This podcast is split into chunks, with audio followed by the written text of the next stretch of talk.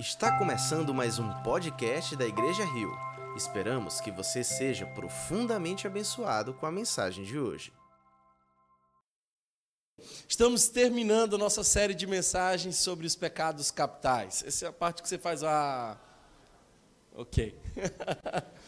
Mas, embora já tenhamos falado sobre os sete tradicionais pecados capitais, é bom lembrar que essa lista não consta nas Escrituras, essa é uma lista histórica. A igreja, ao longo de diversos anos e séculos, se esforçou para separar alguns pecados que dão origem a outros pecados, por isso que chama capital. É capital porque eles dão origem a outros pecados mas vocês bem sabem que eu sou um tanto corajoso e eu quis incluir. Ninguém nunca me perguntou se eu ia incluir alguma coisa nessa lista, mas eu decidi incluir por mim mesmo. Assim, eu acho que tem um pecado que a gente devia levar a sério. E esse pecado, infelizmente, a gente não tem tratado na igreja. Por isso, na nossa lista de pecados capitais, não são sete como comumente se apresenta, especialmente na igreja católica. Aqui nós vamos falar sobre oito pecados capitais e o oitavo chegou. Havia uma especulação, as pessoas estavam no, no, grupo da igreja querendo saber qual era o pecado, e cada um dava uma ideia, uma sugestão. Agora você já deve saber qual que é o pecado. Nós vamos falar hoje sobre covardia. Esse é um pecado que nós precisamos tratar na igreja. Sabe, irmãos, uma das literaturas que mais me encantava depois que eu tomei decisão por Jesus eram as biografias dos mártires. Ah, como era interessante perceber, por exemplo, Policarpo de Esmirna, ou outros que dedicaram sua vida e foram até as últimas circunstâncias por amor a Jesus, pessoas que entregaram a sua vida sem hesitar e não negaram a Cristo, mesmo diante das mais terríveis ameaças e torturas. Se você quer inspirar a sua vida cristã, leia a história dos mártires, porque a coragem deles nos toca o coração. Sabe, é impressionante perceber a distância entre a fé daqueles da igreja primitiva e a nossa fé hoje. Alguém já disse que o sangue dos mártires era muito frutífero, porque a cada pessoa que morria por amor ao evangelho, milhares de outras aderiam à fé cristã. Então, aquilo que parecia ser uma estratégia para exterminar o cristianismo foi, na verdade, uma estratégia de crescimento. E os historiadores dizem que as pessoas ficavam impressionadas como os cristãos agiam diante da morte. Agora mesmo nós estamos sendo impressionados e realmente há de se preocupar com esse coronavírus. Eu não sei se você sabe, mas isso sempre existiu durante milhares de anos. Esses vírus que vão matando pessoas já foram, inclusive, muito piores. Por exemplo, no primeiro século teve um surto de catapora que matou milhares e milhares de pessoas. As doenças que hoje já estão controladas, devidamente tratadas, e algumas até, de fato, conseguimos tirar das possibilidades de doenças modernas, mas elas mataram muita gente. E uma dessas foi catapora. E, entre outras doenças, uma coisa que chamava atenção era o movimento dos cristãos porque eles entravam nos lugares que tinham sido abandonados e socorriam as pessoas que estavam doentes com doenças contagiosas. Então, um desses ah, historiadores relata o seguinte acerca dos cristãos: eles são os suicidas do amor. Eles não temem a nada, pelo contrário, se expõem por conta da sua fé, que diz que o seu Deus morreu por eles, logo eles morrem pelos demais. Olha só que coisa linda, como esse historiador percebe. E uma das expressões que me chama a atenção nesses documentos é quando esse historiador diz assim: eles cuidam daqueles que nós abandonamos. Se nós olharmos o movimento evangélico hoje, nós vamos concordar de que não é bem assim. Nós não somos aqueles que se sacrificam, pelos outros, nós somos aqueles que querem os direitos para si.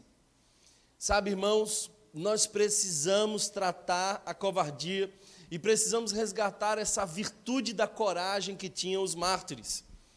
Um das, uma das metáforas mais usadas na Bíblia para falar dos cristãos eram os soldados. E quando nós estamos falando sobre soldado, nós estamos falando sobre aqueles que estão em batalha com uma missão e representam a muitos, que ficaram. E a missão desse soldado é se expor, é ter coragem de ir aos lugares mais inóspitos e arriscados por amor e, quem sabe, até intencionados para colocar o fim no mal e impor a justiça. Eu penso que nós somos assim, nós somos chamados por Deus para, com coragem, cumprir a missão de Deus. Um dos filmes que não é um filme cristão, mas é um filme interessantíssimo, é aquele Resgate do Soldado Ryan. Você já deve ter visto. Quanto uma tropa é capaz de se arriscar para salvar um só homem. Quem dera a nossa igreja fosse assim. Quem dera nós arriscássemos a nós mesmos para salvar esse mundo perdido lá fora. O fato é que nós somos dominados pelo medo. E o medo dá à luz a covardia, porque ter medo não é pecado.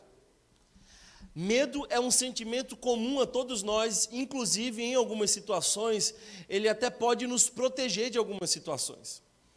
Então, medo é uma emoção natural. Todos nós temos medo, uns mais, outros menos. Então, qual seria a diferença entre medo e covardia? Queridos irmãos, covardia é quando o medo domina a alma e aquele ser já nem tenta superar o seu medo.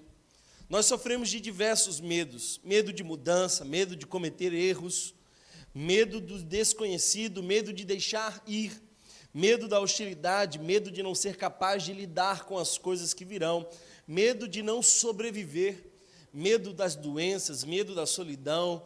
Os medos são ameaçadores, os mais diversos, como a traição, até o próprio ato de amar nos põe em risco, porque amar é vulnerabilizar-se isso nos gera medo. Mas eu queria que você fosse a uma leitura junto comigo em Apocalipse. E nós vamos olhar para o finzinho de Apocalipse, capítulo de número 21, verso 6. O texto diz assim, capítulo de número 21, verso 6. E disse-me mais: Está cumprido, eu sou o Alfa e o Ômega, o princípio e o fim. A quem quer que tiver sede, de graça lhe darei da fonte da água da vida. Quem vencer herdará todas as coisas. E eu serei seu Deus, e ele será meu filho.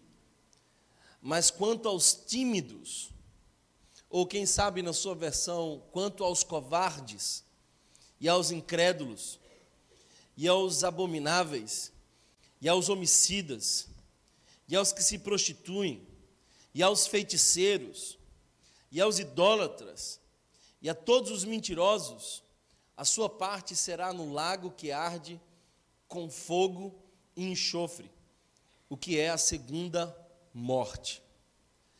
Se você fosse escrever uma lista das pessoas que não estariam no céu, Talvez você colocasse uma boa parte dessa lista: os mentirosos, os homicidas, aqueles que se prostituem, mas será que você incluiria nessa lista aqueles que são tímidos?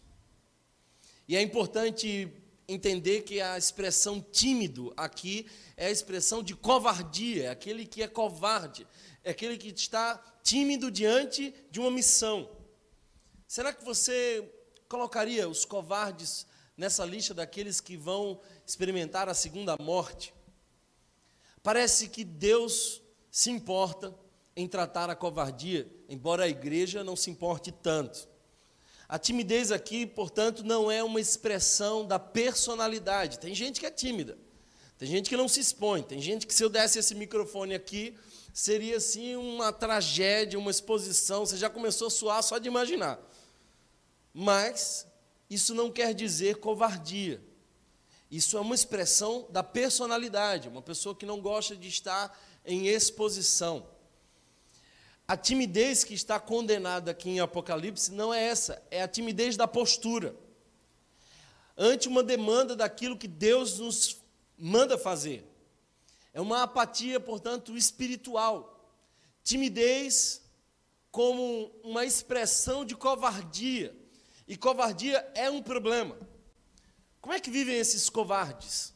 E quem sabe você seja um deles. Ah, os covardes sofrem muito de insegurança. A ansiedade é talvez uma das marcas da covardia.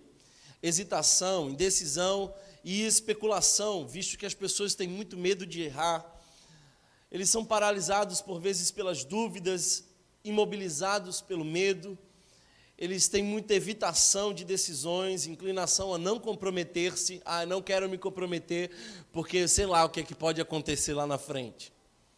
São exageradamente cuidadosos e cautelosos Parece que na nossa cultura esse não seria um problema, mas para Deus o é. Propenso à checagem compulsiva. É aquela pessoa que pergunta várias vezes a mesma coisa, tenta perceber se ali tem alguma possibilidade de dar errado. Esses indivíduos nunca têm certeza de nada, porque lhes falta autoconfiança. Por isso, eles têm excesso de ensaio e dificuldades com situações não estruturadas.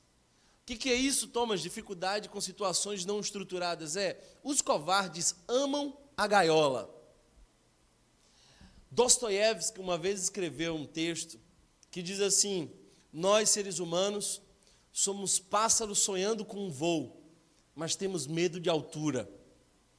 E é verdade, parece que a religião nos dá segurança. Então, religião é um espaço confortável para quem é covarde. Porque na religião você tem delimitadas grades, você sabe que ninguém entra ali para lhe ameaçar, está tudo definidamente controlado. Portanto, pessoas covardes amam se esconder nos ambientes religiosos.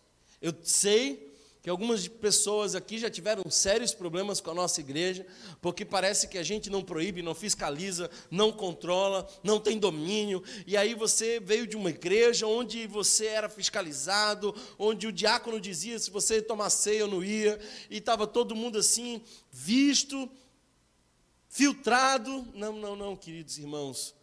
Parece que esses lugares são lugares de covardia.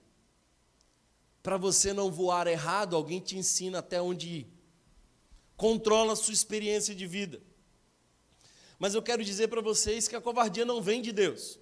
Em nenhum momento Deus manifestou pela graça dele covardia em ninguém. Aliás, Paulo nos diz isso na segunda carta a Timóteo, capítulo 1, verso 7.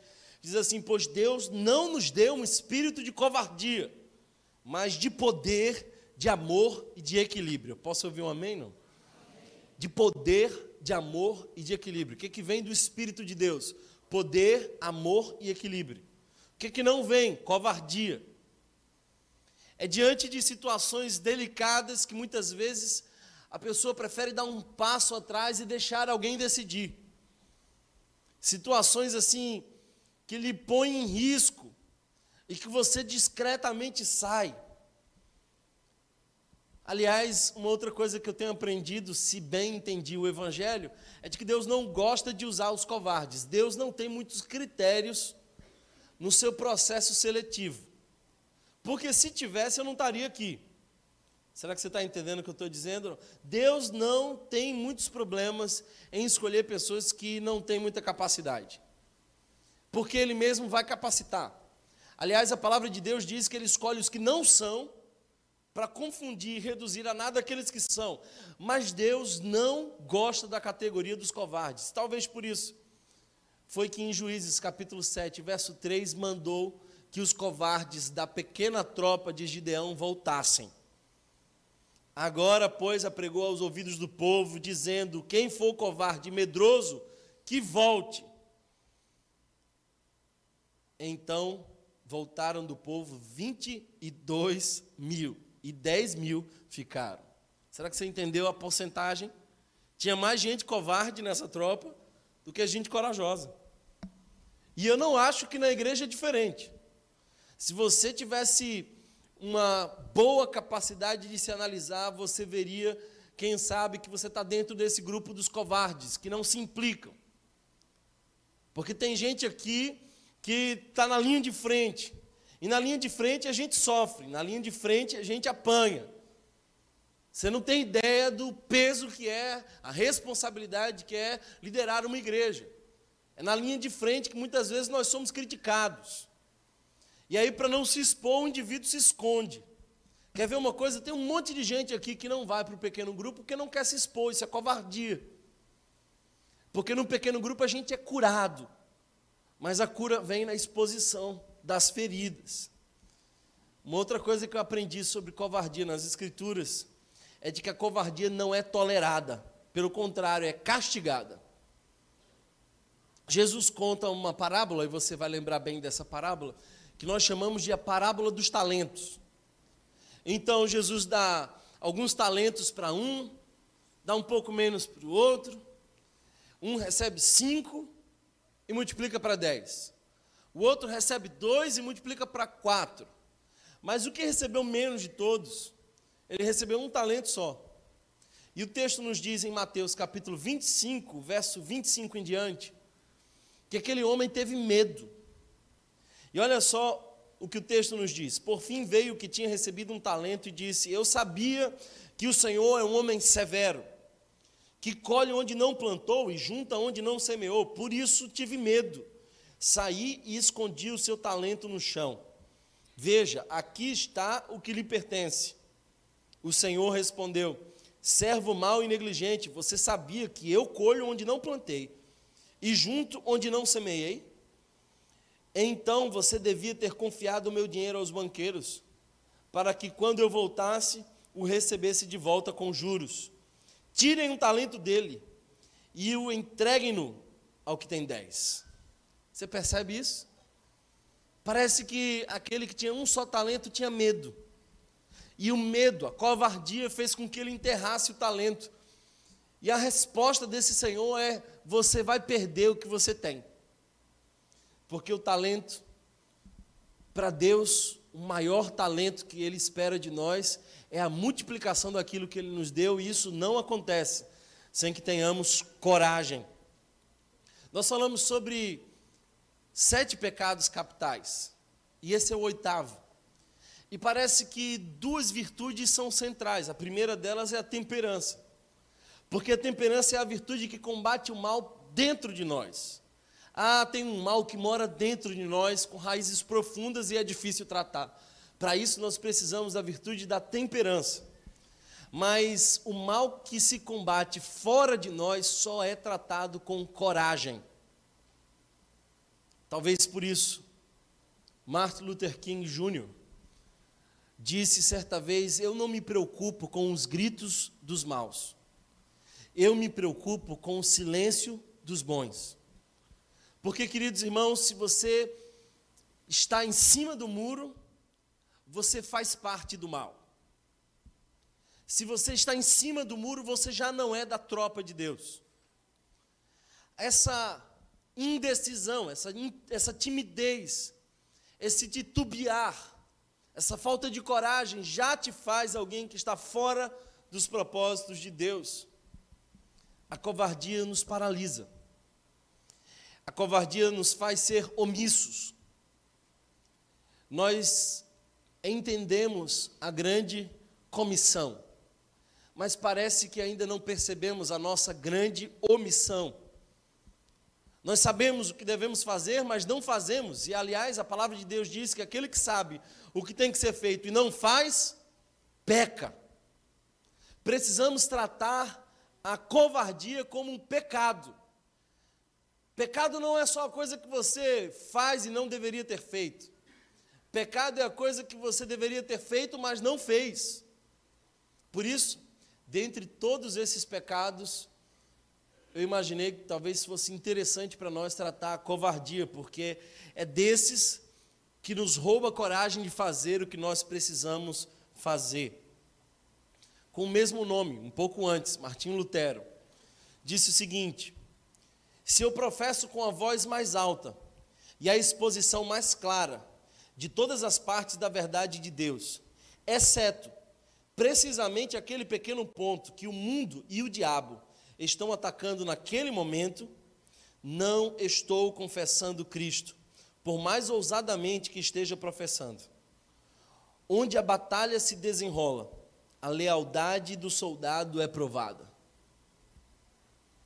Sabe, Antigamente, os cristãos tinham receio da morte. Os cristãos modernos hoje têm receio da crítica. E num ambiente onde o politicamente correto está tomando conta. Falar algumas coisas parece retrógrado. Dizer algumas verdades da palavra de Deus parece ir de encontro ao que o mundo e o diabo parecem chamar de verdade. Aí é que o soldado se mostra leal à batalha. Em situações conflitantes ao mundo. Quer ver uma coisa? Quanto tempo faz que você não professa Jesus para alguém? Quanto tempo faz que você não evangeliza? Porque para evangelizar você tem que falar de uma solução nesse mundo de pluralidades. Então você fica, de fato, bem covarde diante da possibilidade de dizer que há um só Senhor. Será que eu estou falando para alguém aqui hoje? O que Martim Lutero está dizendo é que se você fala todas as outras verdades, a verdade do amor é maravilhosa e está na moda, mas tem algumas verdades que vão de encontro e se você não fala essas verdades também, o evangelho é incompleto, e se é incompleto, não é evangelho. Evangelho só é evangelho quando é completo. Por que, que a covardia, para mim, é um pecado capital? Embora não esteja em nenhuma dessas listas. Porque a covardia gera outros pecados. Por exemplo, um covarde mente. A mentira é uma expressão de covardia. Você não tem coragem de falar a verdade, então você cria uma história, você cria um cenário. Você não tem coragem de frustrar o outro, aí você diz o que você não queria dizer. Será que eu estou falando com alguém aqui que diz sim quando queria dizer não? Covardia. Você não tem coragem de frustrar o outro. Então a mentira é algo que acontece quando se tem medo de viver as consequências de expor a verdade. Isso é um ato de covardia. Um outro pecado que a covardia dá à luz é o pecado da omissão. É não fazer aquilo que deveria ser feito. É esse silêncio essa apatia. Eu fiquei essa semana impressionado com uma, uma pessoa que, vendo um sério problema, em vez de se envolver para resolver, filmou. Parece que hoje em dia, quando as pessoas pedem socorro, é o sinal de que você tem que pegar o seu celular e não o sinal que você tem que entrar na situação e resolver. Isso é omissão. E a omissão nossa de cada dia tem matado pessoas. Cecília Meirelles disse num de seus poemas: Hoje não se morre de velhice, nem de acidente, nem de doença. Hoje se morre de indiferença. É a indiferença nossa, fruto dessa omissão de covardia. Uma outra situação que eu gostaria de trazer como fruto dessa covardia é a passividade. É o, é o estreitamente limitado, é aquele que não faz, que não age. Parece que uma expressão de covardia é essa acomodação.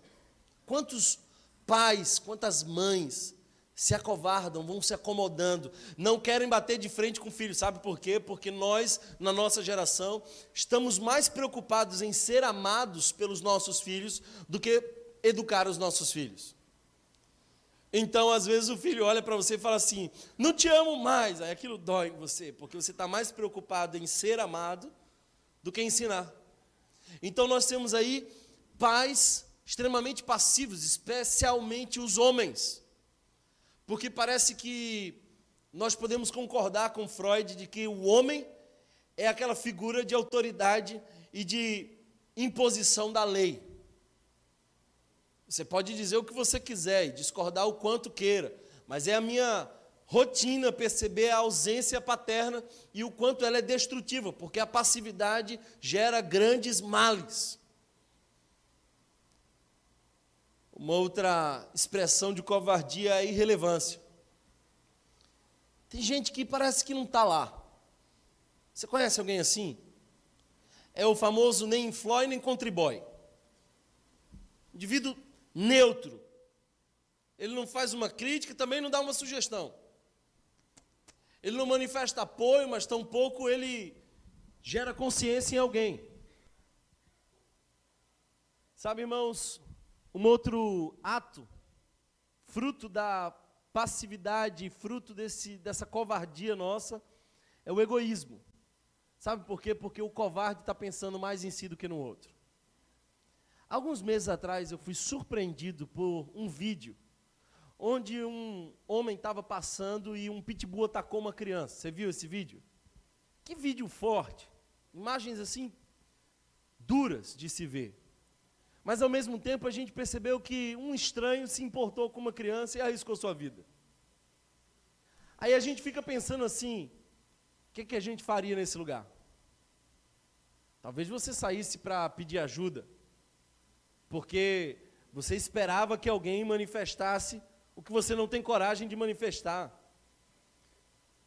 Em última instância, a covardia é uma expressão de egoísmo. Um outro pecado, e eu chamo assim, que vem da covardia, é o achatamento da existência. O covarde não arrisca. E por arriscar, ele não experimenta. E por não experimentar, a vida dele fica bem pequena. Aliás, foi Shakespeare que disse: nossas dúvidas são traidoras e nos fazem perder o que com frequência poderíamos ganhar se não fosse o medo de tentar. Ah, mas mudar vai mexer. Vai, querido irmão. Sem dúvida. E vão gerar outros problemas. Vocês bem sabem que eu me mudei recentemente. E é um privilégio, assim, acordar com o canto dos pássaros e árvores, mas vez por outra passa uma cobra também. E aí você tem que fazer o cálculo de o quanto você está bem feliz naquele lugar. E sinceramente elas não me importam tanto, porque o propósito de eu estar ali é muito maior do que os riscos que o lugar me expõe.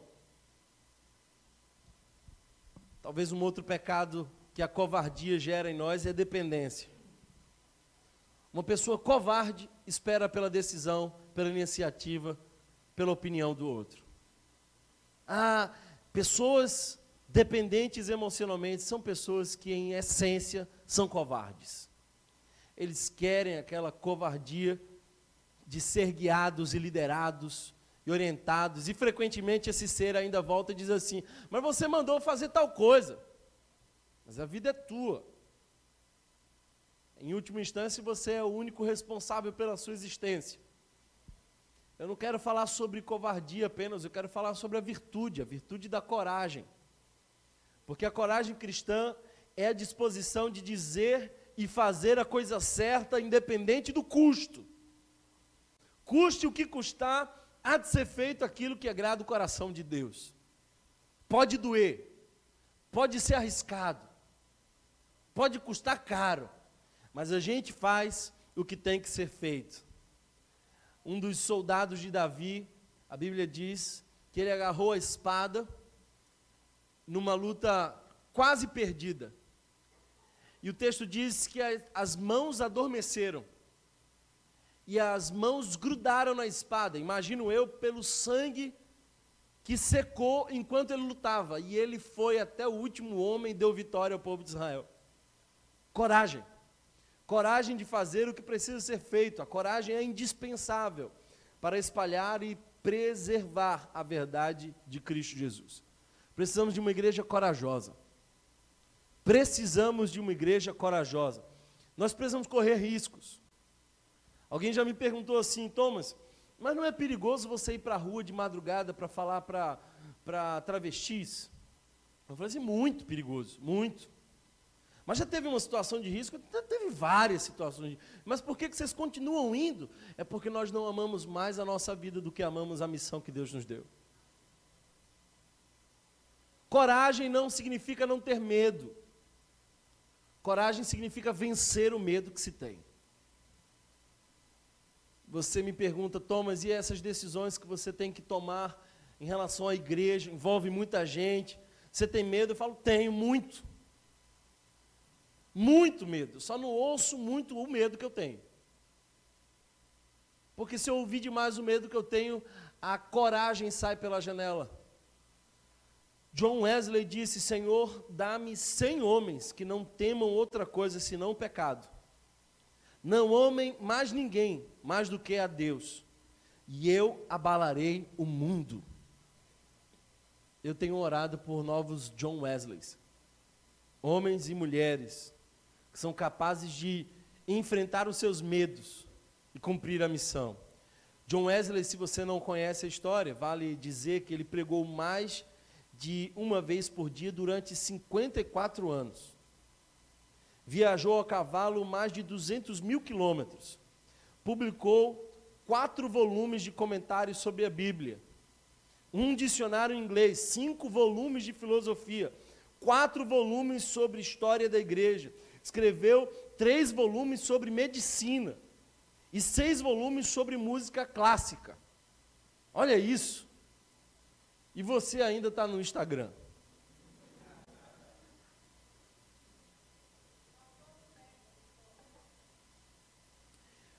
O texto que eu gostaria de ressaltar para vocês nos traz algumas verdades.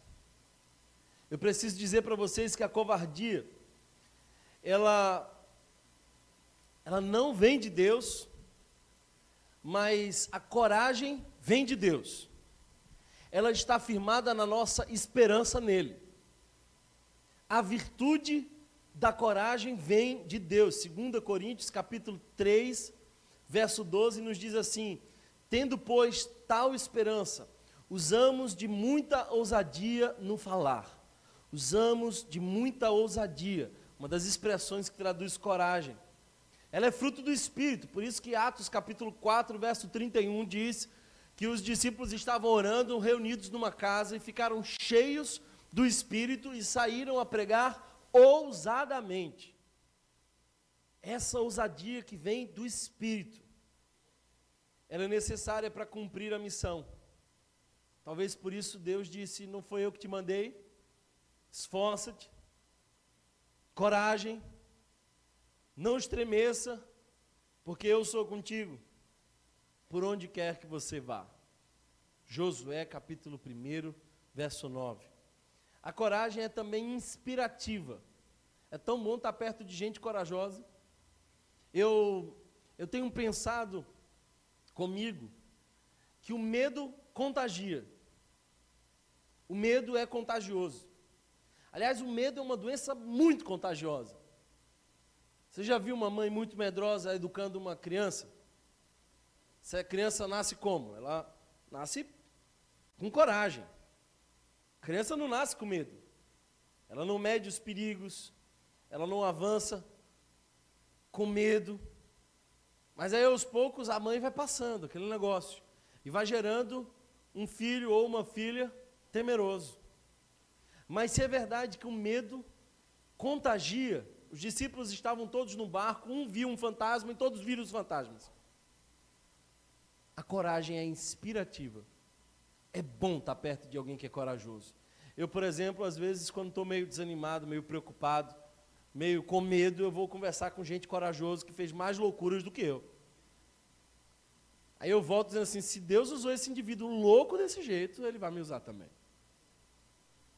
Filipenses capítulo 1, verso 14 diz: A maioria dos irmãos, confiando no Senhor por causa da minha prisão, tem muito mais coragem para falar a palavra de Deus sem medo. É Paulo dizendo, preso em Roma, escrevendo aos Filipenses: A minha prisão gerou coragem. A tua coragem pode, portanto, inspirar outras pessoas. E toda santidade, ela abençoa o próximo. Não existe uma santidade que seja só entre você e Deus. Toda expressão de santidade deve reverberar no próximo. Agora, eu queria, antes de irmos para o final, ler um texto com vocês que fale de coragem. Por isso, convido vocês ao tão conhecido texto de Josué, capítulo 1. Nós vamos ler o capítulo 1, verso 6 em diante. Josué, capítulo de número 1, verso 6 em diante.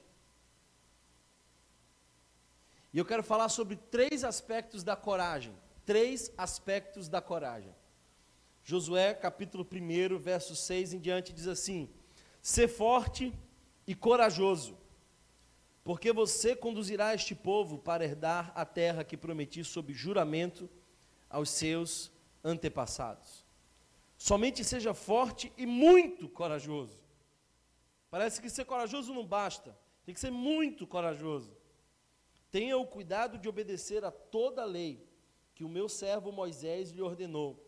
Não se desvie nela dela nem para a direita nem para a esquerda, para que você seja bem-sucedido por onde quer que andar. Não deixe de falar as palavras deste livro da lei e de meditar nelas de dia e de noite, para que você cumpra fielmente tudo o que nele está escrito. Só então seus caminhos prosperarão e você será bem-sucedido. Não fui eu que lhe ordenei? Seja forte e corajoso. Não se apavore, nem desanime, pois o Senhor, o seu Deus, está com você por onde você andar por onde você andar. Se você olhar para o verso 6, você vai enxergar o primeiro aspecto da coragem. O primeiro aspecto da coragem que eu gostaria de destacar com você é que o que produz coragem é a promessa de Deus. É o que produz coragem em nós. Por que, que um indivíduo pode ser corajoso? Toda coragem se apega em alguma coisa. Toda coragem se apega em alguma coisa. O indivíduo não tem coragem por si mesmo, ele tem que se apegar a alguma coisa. Até o indivíduo que pretende salvar alguém, ele se apega à esperança de salvar alguém. Que é que produz a nossa coragem? A nossa coragem é produzida pela promessa de Deus. Porque você conduzirá este povo para herdar a terra que prometi, sob juramento, aos seus antepassados você vai chegar em situações como Josué chegou. É bom lembrar que Josué estava substituindo Moisés. E Moisés foi o maior líder que o povo já conheceu. É bom lembrar que esse povo já caminhava pelo deserto há muitos anos. E estavam cansados. E que agora eles tinham que entrar numa terra que estava possuída por gigantes. Não sem antes atravessar o Jordão Fato esse que seria impossível se não fosse a intervenção de Deus. Esse é o contexto de Josué. Você também teria medo. Por isso, talvez Deus diz três vezes para Josué: ser forte e corajoso. Ser forte e corajoso. Coragem, meu filho. Coragem. Aí ele vai dizer por que, que tem que ter coragem. Por que, que tem que ter coragem?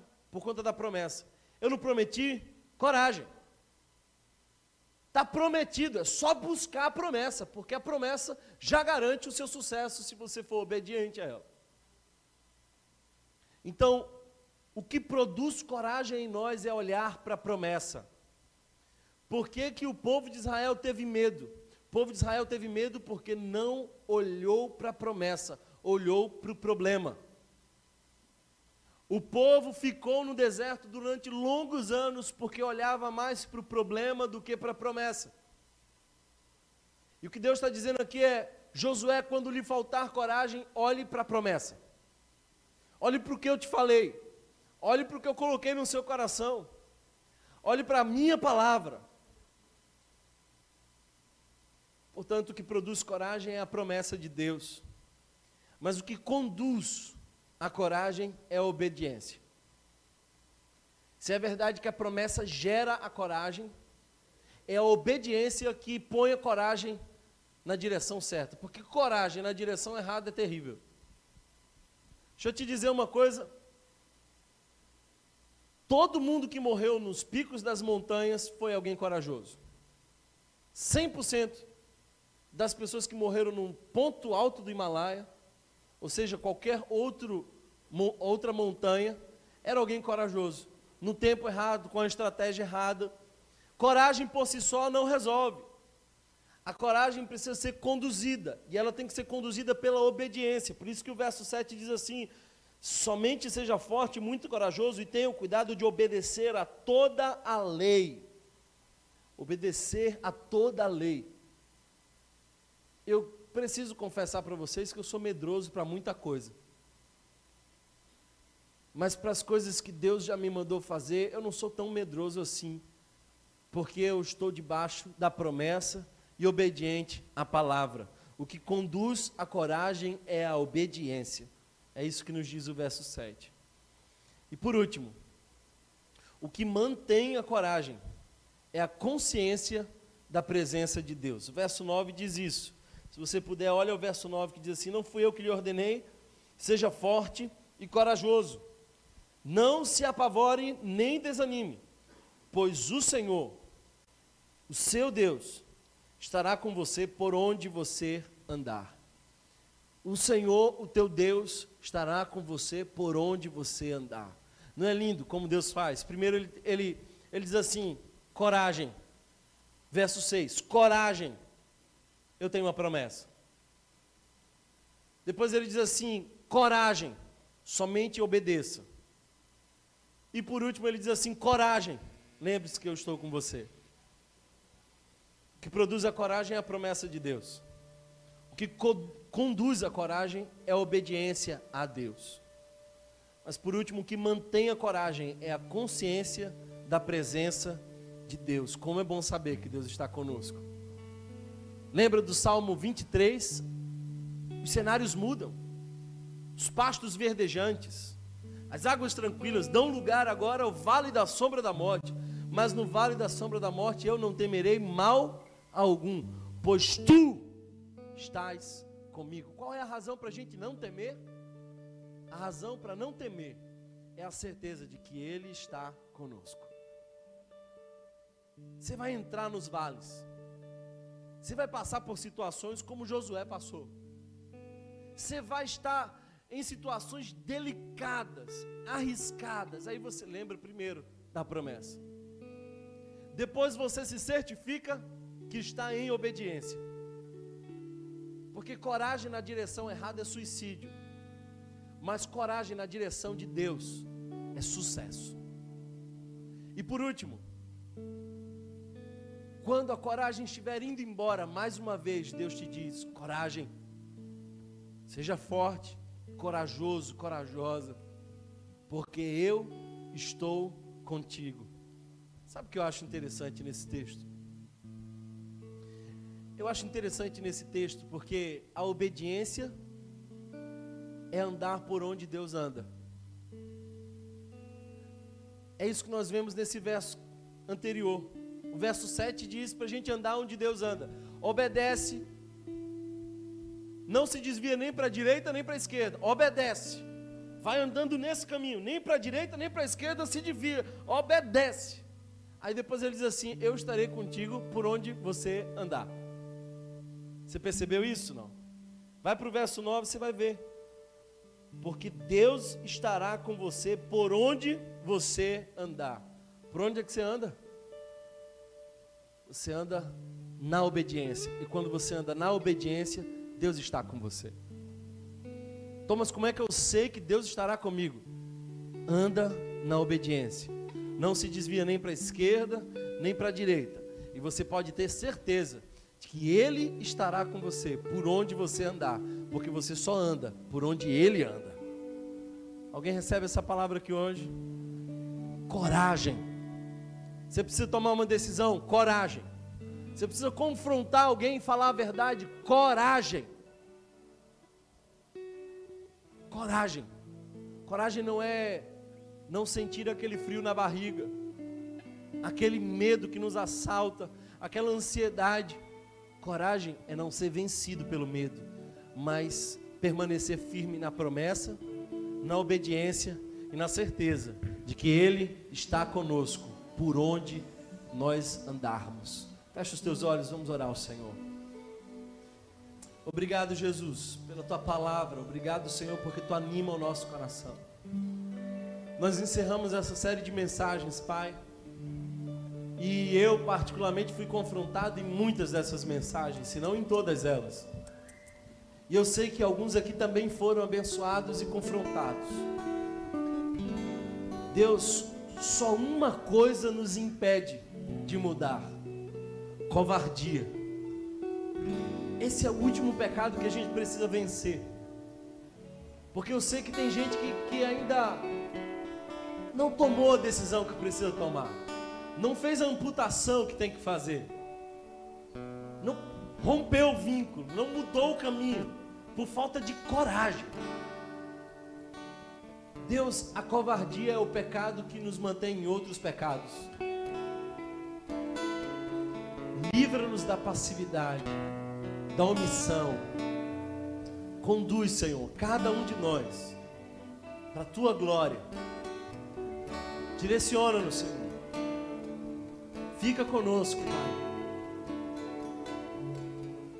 Assim como tu por três vezes disse a Josué: ser forte e corajoso. Nós ouvimos mais uma vez a tua voz nos dizer coragem. Porque aquilo que produz coragem em nós é a certeza da tua promessa. Aquilo que nos mantém na direção certa, enquanto corajosos, é a obediência. E quando o desânimo chegar, precisamos lembrar que tu estás conosco. Ainda que os cenários mudem, ainda que os pastos verdejantes deem lugar aos vales, tu estás conosco, Senhor. Anima o nosso coração. Anima-nos, Senhor, para tomar as decisões que precisamos tomar. Faz de nós, Senhor, homens e mulheres corajosos e dispostos a te servir, a te obedecer, a ir às últimas circunstâncias. Que nós sejamos os mártires dessa nova geração. E assim como eu fui inspirado tantas vezes com a história de homens e mulheres que deram sua vida, que a minha vida também seja dada para inspirar outras pessoas a viver com coragem. Esse é o meu desejo, é a minha oração, em nome de Jesus. Se você foi abençoado por essa mensagem, compartilhe com alguém, para que de pessoa em pessoa alcancemos a cidade inteira.